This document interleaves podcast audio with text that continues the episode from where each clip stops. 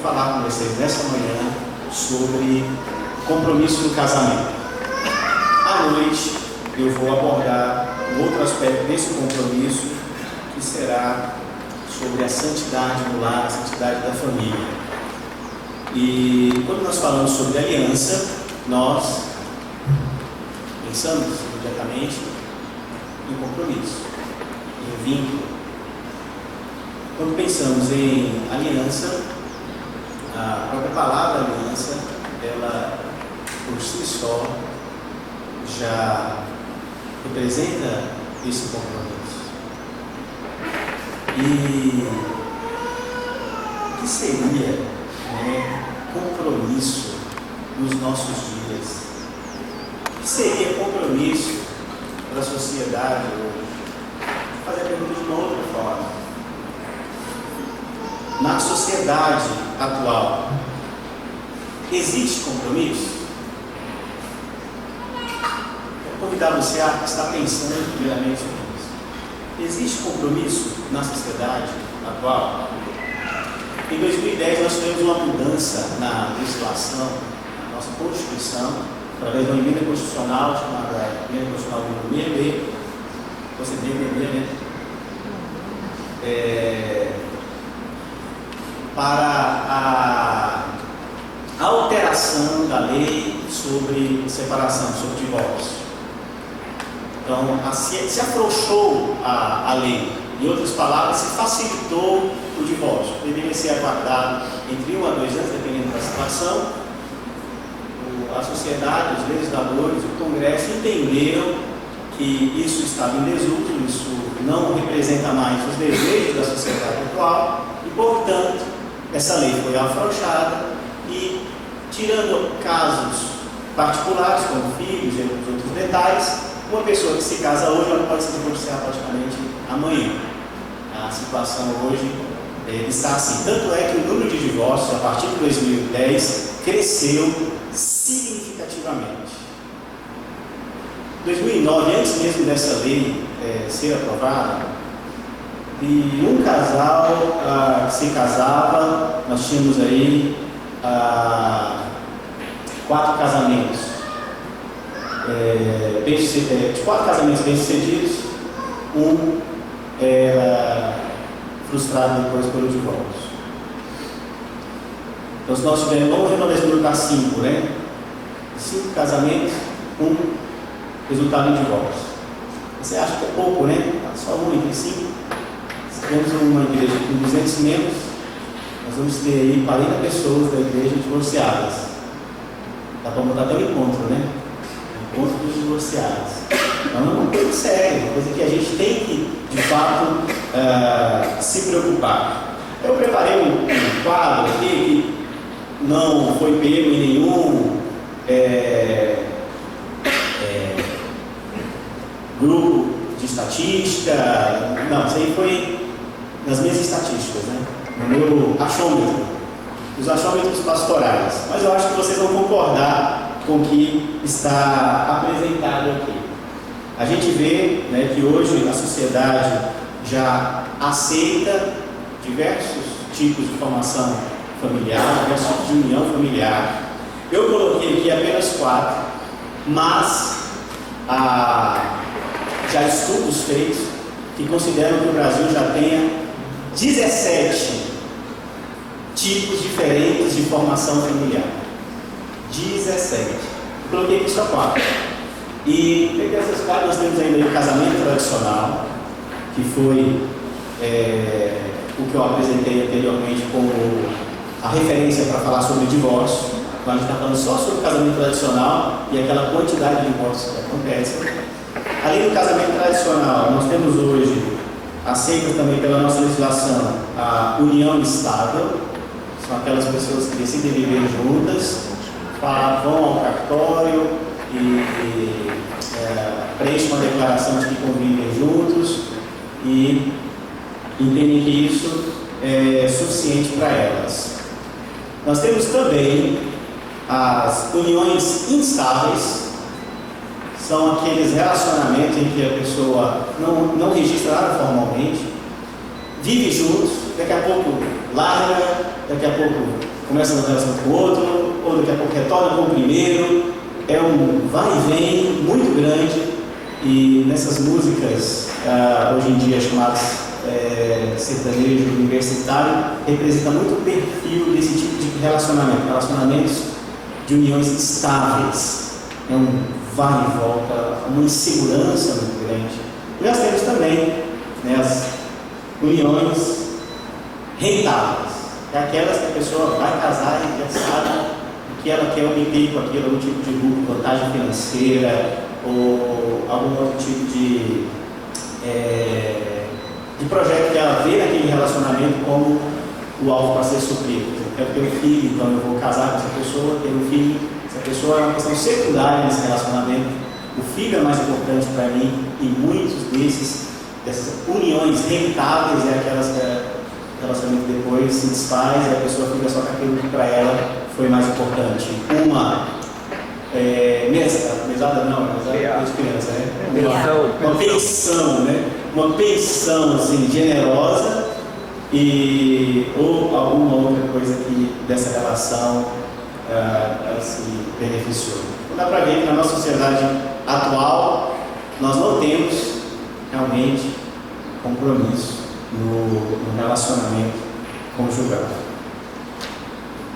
Há uma explicação para isso, que foi apresentada por uma psicóloga, que diz assim: para a psicóloga e terapeuta de família Marília Coelho, o aumento do número de divórcios pode ser reflexo de uma sociedade individualista. Pode ser reflexo de uma sociedade individualista. As pessoas estão pouco tolerantes para a convivência e não estão propensas a respeitar as diferenças e fazer concessões, o que é fundamental nas relações interpessoais. Então, o que ela está demonstrando aqui, apresentando uma explicação uh, para a mudança da sociedade a respeito do compromisso no relacionamento. Então, se antes as pessoas demonstravam ter mais disposição de é, renunciar a interesses particulares, se estavam mais dispostas a ceder, se antes as pessoas eram mais tolerantes. As mudanças da sociedade têm feito com que as pessoas venham se tornar, então, menos tolerantes, mais preocupadas consigo mesmo, portanto, mais individualistas. E essa seria, então, uma explicação para o que está acontecendo. É, ela está certa, sem dúvida, né? A gente olha para a sociedade atual e vemos que há um espírito de individualismo muito grande as pessoas, é, muitas vezes, ao se divorciarem, alegam que não estão aproveitando a vida como gostariam de aproveitar. E essa ideia do individualismo também está presente, está forte. Porém, queridos, a Bíblia, né, ela vai muito mais além do que isso. Porque até então, a, a, essa explicação, ela está em um campo da, de mudanças normais e naturais da sociedade. Porém, a Bíblia ela nos fornece uma explicação, uma razão mais exata, mais verdadeira do problema que a nossa sociedade enfrenta. O apóstolo Paulo vai nos declarar isso lá em Romanos 3, 18. Vamos ler juntos? Não há temor de Deus diante dos seus olhos. Então, o problema é, básico do ser humano para o que estamos enfrentando hoje, queridos, em relação à falta de compromisso no casamento, não é um problema social, é, mas é um problema moral. A Bíblia apresenta a falta de compromisso como um problema moral. Não é que a sociedade está evoluindo e as pessoas não precisam estar mais presas a compromissos que no passado eram tidos como é, é, valores da sociedade é, inatingíveis, imutáveis, mas como se a sociedade agora estivesse evoluindo, então, portanto, os valores vão sendo mudados e nós vivemos uma sociedade muito mais livre e as pessoas devem desfrutar dessa liberdade de maneira muito mais plena. Não, a Bíblia diz que esse é um problema moral. E esse problema moral é representado pelo que o apóstolo Paulo falou aqui, essa falta de temor. Em outras palavras, pouco importa o que Deus fez. Pouco importa que Deus pensa. Eu estou preocupado é comigo, é com o meu futuro, é com a minha aparência, é com o ah, meu conforto, é com a minha vida, com os meus anos. Pouco importa o que Deus pensa. Porque eu estou preocupado com o que o meu coração sente, é com o que o meu coração quer, é com ah, aquilo que eu sonho, aquilo que eu projetei para mim. Pouco importa o que Deus pensa. Eu fico pensando se nós hoje cristãos também não estamos levantando essa bandeira que a sociedade como um todo levanta, de que pouco importa o que Deus pensa, o que importa é o que eu penso. Uma vez eu fui chamado para aconselhar um casal em que o marido não quis comparecer, a esposa compareceu, e ela falou assim, olha pastor, eu vou me separar, não dá mais, relacionamento está assim, assim, assim, assim, assim, assim, assim. Primeira vez que eu comecei a questão. O relacionamento está assim, assim, assim, assim, assim, assim, no caso com ela, né? E não tem como mais, é, já são muitos anos e eu desisto desse relacionamento, eu, eu quero pensar mais em mim. Eu pensei muito nele, eu já fiz muito por ele, agora eu quero pensar mais em mim. E eu peguei e falei para essa pessoa, calma, essa primeira conversa que nós estamos tendo. A primeira oportunidade que eu tendo de saber que vocês estão com um problema tão sério que está levando a um ou outro entenderem que a separação é a melhor saída. Deixa eu explicar algumas coisas para você. Não, não, não, pastor, eu não preciso, eu não quero ouvir mais nada. Eu estou decidida. O que essa pessoa está dizendo é o quê? Pouco importa que Deus pensa. Que importa é o que eu sinto, que importa é o que eu quero, que importa é o que eu estou passando, pouco importa o que Deus pensa. Eu vim aqui dar uma satisfação. Eu vim buscar um conselho. Eu vim buscar uma solução para esse problema. Eu vim buscar ajuda. Graças a Deus, né, que Deus tem os seus planos e essa situação pode ser contornada. E graças ao Senhor, né, Deus pode nos usar como instrumento para conversar com essa pessoa e ela depois voltou atrás desse conceito. Mas a questão que eu usei para ela nesse aconselhamento foi exatamente esta frase. Você está demonstrando que pouco importa o que Deus, o que Deus pensa.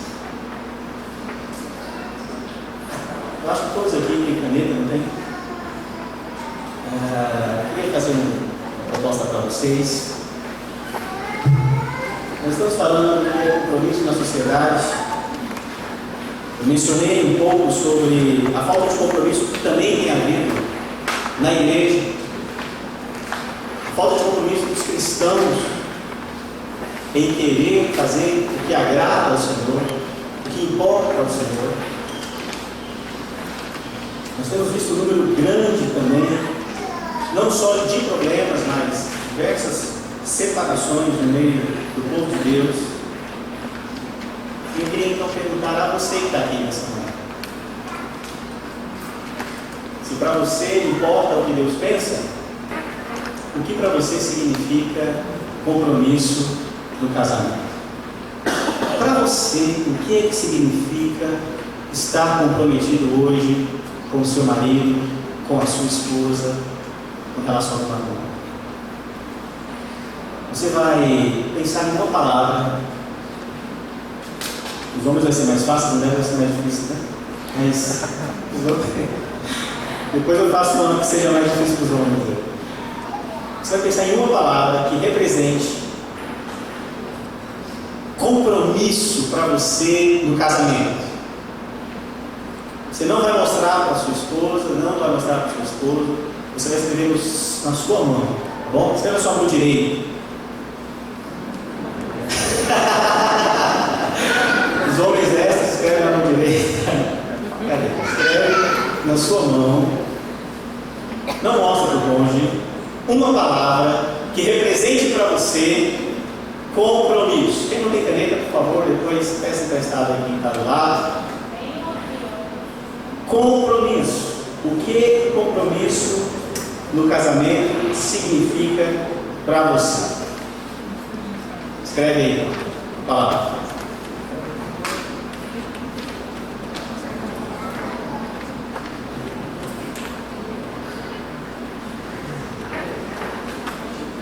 A única palavra que você não pode escrever é compromisso, tá bom? É, compromisso, cara, o que é compromisso? É uma Tirando palavra só, tá? Comprometimento, compromisso e os derivados não pode. Não, não, é um- Comprometimento, compromissado. Ok? Tá bom? Já escreveram? Deixa pro final. É importante saber o que você pensa, mas é mais importante ainda saber o que Deus pensa. Compromisso no casamento, o que isso significa então para Deus? O que que esse compromisso significa então para Deus? Nada melhor que voltar lá no início de tudo, né? Quando o Senhor, na sua criação, vai abordar o assunto do relacionamento conjugal, especialmente lá em Gênesis 2. Gênesis 2. Se você quiser abrir a sua Bíblia, pode abrir. Eu tenho aqui o texto também projetado, também você pode acompanhar. Gênesis 2, a partir do verso 18, nós vamos ver então o que, que o compromisso do casamento para Deus.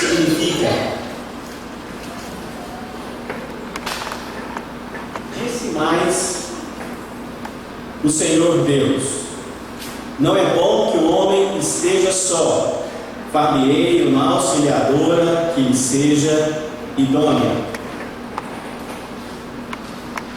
Havendo, pois, o Senhor Deus formado da terra todos os animais do campo e todas as aves dos céus, trouxe-os ao homem para ver como este lhes chamaria.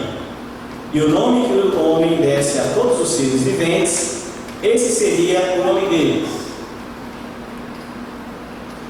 Deu nome o homem a todos os animais domésticos, às aves dos céus e a todos os animais selváticos, porém, o homem, todavia, não se achava uma auxiliadora que lhe fosse idônea. Então o Senhor Deus fez cair pesado sono sobre o homem e este adormeceu. Tomou das suas costelas e fechou o lugar com carne. E a costela que o Senhor Deus tomara ao homem, transformou-a numa mulher e a trouxe. E disse o homem: Esta afinal é carne da minha carne, chamar-se-á varoa, porque do varão foi tomado. Por isso, vamos ler isso juntos? Por isso, deixa o homem, pai e mãe, e se une à sua mulher, tornando-se os dois uma só carne. Ora, um e outro, homem e sua mulher, estavam nus e não se envergonharam. Nós precisamos ah, nos recordarmos. Há um teólogo que disse que nós não precisamos ser ensinados em muitas coisas depois da caminhada cristã. Nós precisamos ser relembrados daquilo que fomos ensinados. E nós precisamos recordar desta verdade. Deus,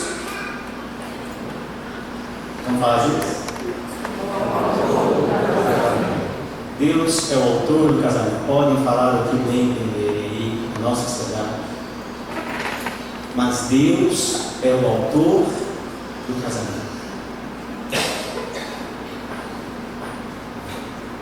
E Deus o fez para ser um relacionamento que trouxesse grande satisfação. Deus fez o casamento para que nós pudéssemos desfrutar de grande satisfação. Veja no verso 23 que Adão demonstra quando ele acorda a sua surpresa, a sua admiração, seu estado de euforia, e ele declara: essa afinal é osso dos meus ossos e carne da minha carne. Lembrem que Deus havia criado todas as coisas, os animais, enfim, e criou Adão.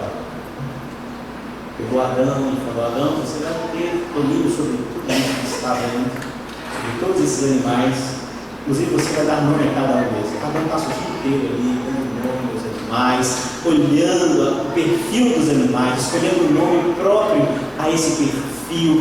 E Adão vai percebendo que vai tendo sempre ali o que? Macho, fêmea, macho, fêmea. E Adão vai passando o dia inteiro a, a dar nomes aos, aos animais. E demonstra o texto que chega um momento que Adão expressa em seu coração que está faltando algo. Está tudo ok com os animais. Está tudo ok com o modo de vida deles. Todos têm a sua companhia. Mas eu não tenho. Deus faz questão de fazer esse registro para mostrar que não era bom realmente o homem. Não é porque Deus criou o homem e depois Deus pegou e pensou: olha, eu fiz uma bobagem, faltou criar alguma coisa, faltou criar alguém também para Adão. Deus não alterou o seu plano. Havia já o propósito de Deus de criar Eva. Mas Deus faz com que Adão passe por toda essa experiência para depois ele declarar com euforia, com alegria, extraordinária satisfação. E agora ele tem alguém que lhe é igual, ele tem alguém que lhe é idôneo, ele tem alguém que é semelhante a ele.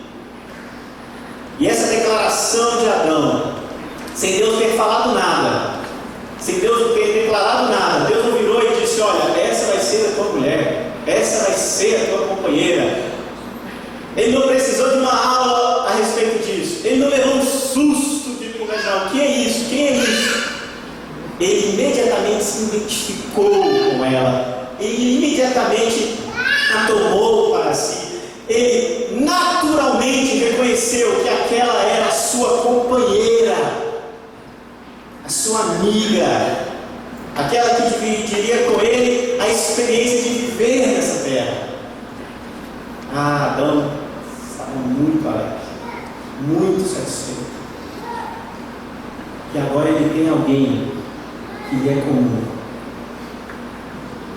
Imagine você viver, queridos, um relacionamento que é perfeito, como foi o relacionamento de Adão e Eva no início. Imagina o que é você viver um relacionamento aonde a sua esposa te entende, te compreende perfeitamente, sabe o que você pensa e quer, satisfaz os seus maiores desejos. Imagine você está casado com um homem que vive para te fazer feliz, que toda hora quer te agradar, que toda hora está a te elogiar, que te destaca como aquela que é fundamental na sua vida. Assim é o relacionamento de Adão e Eva. Há um comentarista bíblico, né, um comentarista chamado Twain, e ele faz uma declaração que ficou muito conhecida e famosa, algumas pessoas usam, inclusive em casamentos, ao dizer que Eva foi feita de uma costela do lado de Adão. Não da cabeça para ela não reinar sobre Adão, não dos pés para ela não ser pisada por Adão, mas do lado para ser igual a ele. Debaixo do seu braço para ser protegida por ele, perto do seu coração para ser amada por ele. Esse é o casamento que Deus quer. Essa é a relação de extrema satisfação que Deus projetou para nós. O que é mais interessante é que cada aspecto da perfeição no relacionamento deles aponta para o caráter perfeito de Deus. O relacionamento não se torna um fim em si. O relacionamento não é a parte central da história. O personagem central da história é aquele que é refletido na perfeição desse relacionamento. Portanto, o casamento ele torna-se um propósito muito mais esplêndido, maior e profundo, que é a glória de Deus. Tudo nesse relacionamento lembra o Criador. Eles são imitadores de Deus, como nos diz o Salmo de número 8, que Deus os fez um pouco menor para que eles possam, nessa terra, refletir, ao olhar o casamento, seu conceito original, nós estaríamos sempre sendo lembrados a respeito de Deus, sempre lembrados da perfeição de Deus. E deste modo, esse casamento então passa a refletir a glória de Deus. Deus está em evidência, Ele é o centro desse relacionamento. A glória de Deus é o propósito final dessa união. Ah, alguns anos atrás eu comecei a fazer um trabalho com jovens que vão se casar, noivos. Então, já tive a oportunidade de aconselhar através desses estudos três, três, quatro casais. Um agora casou esse ano. São nove estudos que eu preparei para conversar sobre esses, com esses casais sobre o que seria é, o relacionamento conjugal dentro da vontade de Deus. Qual seria o propósito de Deus para o casamento? Eu lembro quando eu fui me casar Sul, é, não tivemos um, um acompanhamento desse tipo e depois de alguns anos trabalhando com aconselhamento, eu desejei ajudar alguns casais, antes de entrarem de fato no relacionamento, a entrarem mais preparados, mais conscientes, mais é, ligados a respeito do que é a vontade de Deus para o casamento.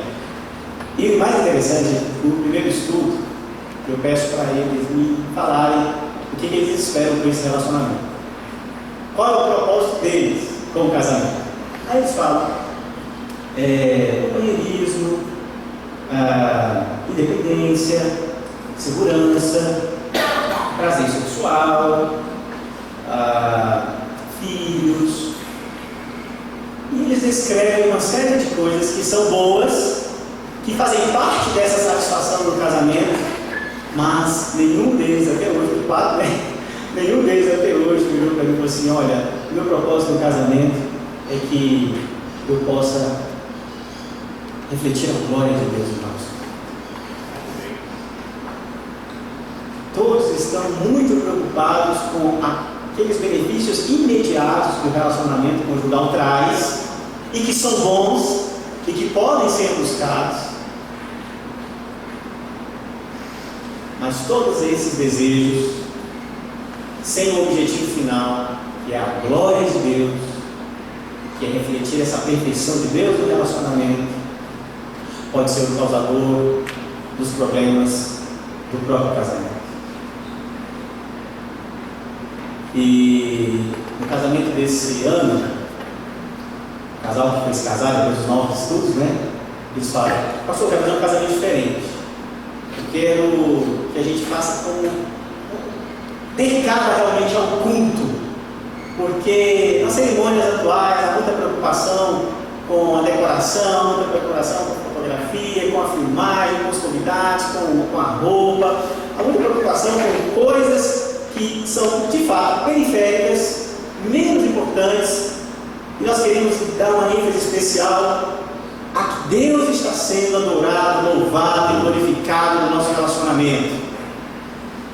E no sermão que eu peguei no casamento deles, eu fiz a declaração. O seu relacionamento com Deus, ou que a sua lealdade a Deus seja maior do que a sua lealdade ao seu relacionamento conjugal. Para que o seu relacionamento conjugal seja mais leal glória de Deus, o desejo de agradar a Deus em tudo no seu casamento, fará com que o seu casamento seja mais leal ao Senhor. Porém, queridos, nós temos aí, depois do capítulo 2, nós temos esse problema sério na criação, em que Gênesis 3 vai retratar como a queda do homem, como a desobediência do homem. A vida agora, queridos, não vai ser mais a mesma. O pecado trouxe consequências sérias, profundas na vida do ser humano e especialmente na vida conjugal. Um relacionamento, querido, agora sob a influência do pecado, ele é por natureza destrutivo, competitivo, solitário, rebelde, marcado pelo medo, pela desconfiança e pela perda da intimidade. Qual é a primeira coisa que Adão e Eva fazem depois de desobedecerem a Deus? Eles procuram então uma forma de cobrir a sua nudez. Eles perdem a intimidade. Eles perdem a confiança no outro. Cobrir-se está representando que eles agora não se sentem mais à vontade um diante do outro. Além disso, aquilo que Antes eles não conheciam, né? Só conheciam o bem, agora eles conhecem o mal, começam a ver a versão do mal já no próprio relacionamento. Onde um começa a acusar ao outro e se eximir da responsabilidade. Que foi que você fez? Não, essa mulher ali me deu e eu comi do fruto que não era para comer. A mulher que o Senhor me deu. O que você fez, mulher?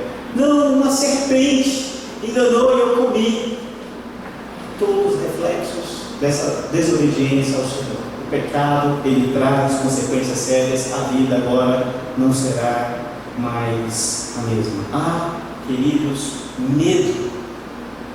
Vejam que ele se esconde de Deus, lá no capítulo 3, vai descrever o resultado dessa desobediência. Eles se escondem de Deus, eles se escondem um, dos outros, um do outro ao se cobrirem. Ah, agora, queridos, esse espírito competitivo. Deus vira para a mulher e falou: Olha, o teu desejo será para o teu marido. Haverá agora uma preocupação em quem vai estar dominando, quem vai estar mandando, quem vai estar controlando a minha vida, o meu relacionamento. Ah, meus irmãos, ah, a vida conjugal não seria mais a mesma depois da queda. Pastor, muito querido, Vadislau, ele declara isso num livro dele, ao dizer que por causa do pecado, o casamento se tornou um ajuntamento de problemas. E ele precisa de redenção. Na minha experiência como conselheiro pastoral, eu tenho visto, queridos, histórias tão tristes relacionamentos conjugais que começaram muito bem, mas depois se tornou um verdadeiro martírio. Pessoas que eram amigas e depois se tornaram inimigas. Já conversei com diversos casais onde homens não assumem a liderança do seu lar, mulheres sentem-se perdidas, os filhos sem ser referência. Eu conversei com mulheres que reclamam que os seus maridos não ouvem, não escutam, e vice-versa. Uma vez eu estava em um aconselhamento em que foi necessário eu pedir para a esposa ir tomar um café lá na cozinha da igreja, para que eu pudesse ouvir o marido. Porque esse homem se recusava a ir conversar, e no dia que ele desejou ir procurar ajuda, os dois se sentaram e eu pensei, agora eu vou poder ouvir, ouvir os dois juntos melhor ainda, né? Mas quando ele manifestava que ia falar alguma coisa, ela já começava a falar por ele. E eu precisei interrompê-la. A segunda vez, até chegou um ponto que eu falei, minha querida, vamos fazer o seguinte. Vai lá na cozinha, toma um café, toma água, relaxa um pouco, deixa eu conversar aqui um pouquinho com o seu esposo. E ela ainda se sentiu desconfiada, né? E aquele homem falou coisas que ele nunca havia falado para ela. Já conversei com casais em que mulheres se envolveram em adultério, mulheres cristãs E o que faz o relacionamento chegar a esse ponto de alguém que está vivendo debaixo da graça, buscar o caminho do adultério como uma forma de buscar a satisfação perdida no relacionamento conjugal. Não apenas no, no adultério formal, no adultério que nós conhecemos, mas no adultério informal, aquele onde eu começo a desejar uma outra pessoa e eu crio um relacionamento com essa outra pessoa na minha cabeça e eu passo a querer estar geralmente próximo dessa outra pessoa, eu passo a é, desejar a, a sua companhia, eu todo o tempo estou lembrando dessa outra pessoa. Nós vemos aí o adultério de tantas formas.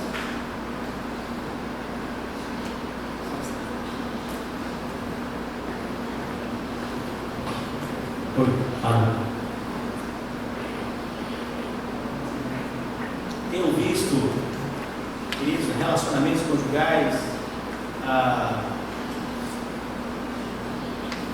outro perfil de adultério praticado também por homens que, não satisfeitos né, sexualmente pela sua companheira, pela sua esposa, se enveredam nas trevas da pornografia.